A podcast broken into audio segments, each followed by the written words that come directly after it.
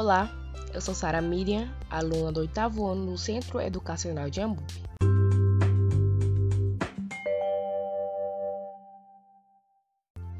Nesse podcast, vou falar um pouco sobre o tema: o que é cidadania, o que é ser cidadão e como exercemos a cidadania na nossa vida cotidiana.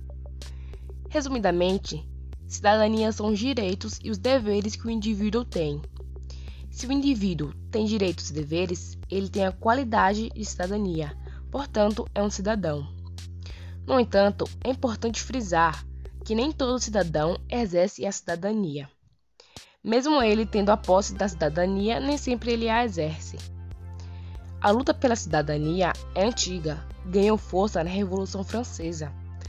No ano de 1791, promulgou-se na França a Declaração dos Direitos do Homem e do Cidadão. Isso repercutiu mundialmente e a ideia se universalizou.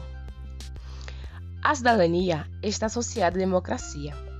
Na verdade, uma é condição para que a outra possa acontecer.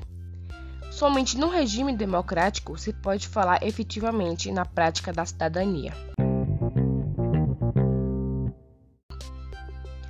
A seguir, falarei algumas atitudes que, se o indivíduo praticar, ele está sendo um cidadão que exerce a cidadania. Nossas atitudes no cotidiano vão dizer se nós estamos de fato praticando a cidadania. Ao mesmo tempo que cobramos nossos direitos, devemos cumprir nossos deveres, para que o direito do outro não seja prejudicado. Se eu estou em uma praça pública, por exemplo, e não tiver cuidado com esse espaço, causando sujeiras ou depredações, eu não estou exercendo a cidadania. Eu tenho o direito de utilizar os espaços públicos, porém tenho o dever de cuidar.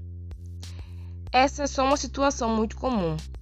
Outra situação é a seguinte: cada um tem a sua raça, a sua cor, a sua religi a religião, a sua opção sexual. Respeitar as diversidades também é cidadania. O verdadeiro cidadão respeita todas essas diferenças. Uma outra coisa é o cuidado com o meio ambiente. É um dever de todo cidadão praticar a sustentabilidade, evitando a poluição, poupando água, entre outras atitudes sustentáveis. Agora vou te lembrar um direito que também é um dever, pois se tornou obrigatório. Ele foi conquistado por muitas lutas e ele é muito importante para que a cidadania e a democracia sejam efetivadas. Estou falando do direito de votar. Todo cidadão tem esse direito e nos dá o poder de escolher quem vai governar o Estado e nos representar. A partir dos 16 anos já temos esse direito e devemos exercer com muita responsabilidade. Essas foram apenas algumas situações onde podemos estar exercendo a cidadania. Espero que tenham gostado do meu conteúdo. Um abraço e até o próximo.